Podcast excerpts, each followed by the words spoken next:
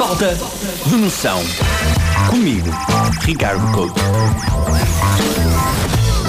Eu sei que todos os dias aqui no Falta de Noção corro o risco de ser acusado de mandar umas larachas sem saber do que falo. Mas hoje não. Hoje vou falar de um assunto que domino e sobre o qual sei que tenho alguma coisa a dizer. Desabafa, Couto. Pornografia. Hã? Pornografia, é verdade. Hoje vou falar Ok. sobre um tema que estudo há vários anos, analiso horas e horas de material e até tenho assim uma especial eh, incidência desde que moro sozinho. É um assunto que exploro muito. Aliás, deixa-me dizer-te que a primeira descoberta de quando se vê pornografia sozinho em, sozinho em casa ou quando vais viver sozinho é a pornografia tem som. A segunda é que com o passar do tempo acabamos por descobrir falhas narrativas. Sim, é verdade, eu estou naquela fase em que de tanta exposição à pornografia já faço resenhas críticas e ensaios sobre as possibilidades narrativas. Se as horas de pornografia dessem pontos como no supermercado, eu já tinha feito dois faqueiros.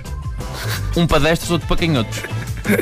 A sério, eu não consigo entender por que razão é que as profissões mais representadas na pornografia são o canalizador, o eletricista, o mecânico, o entregador de pizza.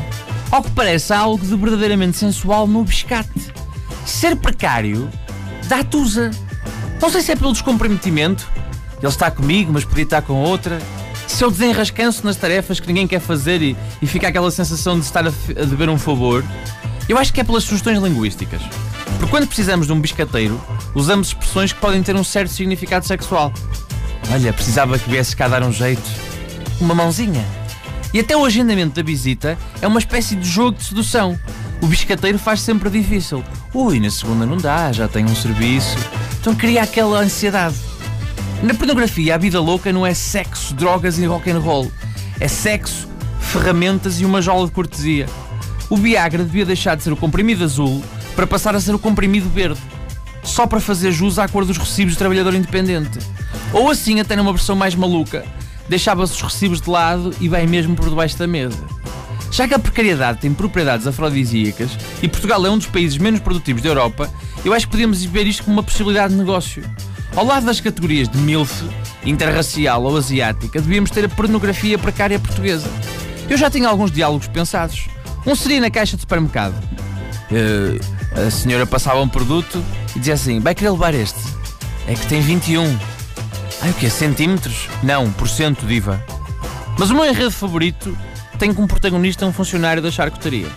A cliente tirava a senha, esperava pelo seu número e pedia 150 gramas de salpicão. Então o funcionário não tem mais nada. Abre a carcela, põe o amigo dele na balança e diz: Tem 250, pode ir assim? Não era, não era um bom enredo?